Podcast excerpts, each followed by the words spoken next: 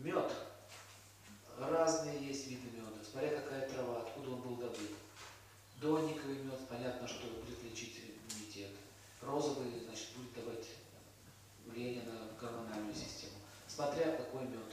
Гречичный мед, значит, будет давать что лечение печени и так далее. Разнотравие не рекомендую. Намешано. Как у вас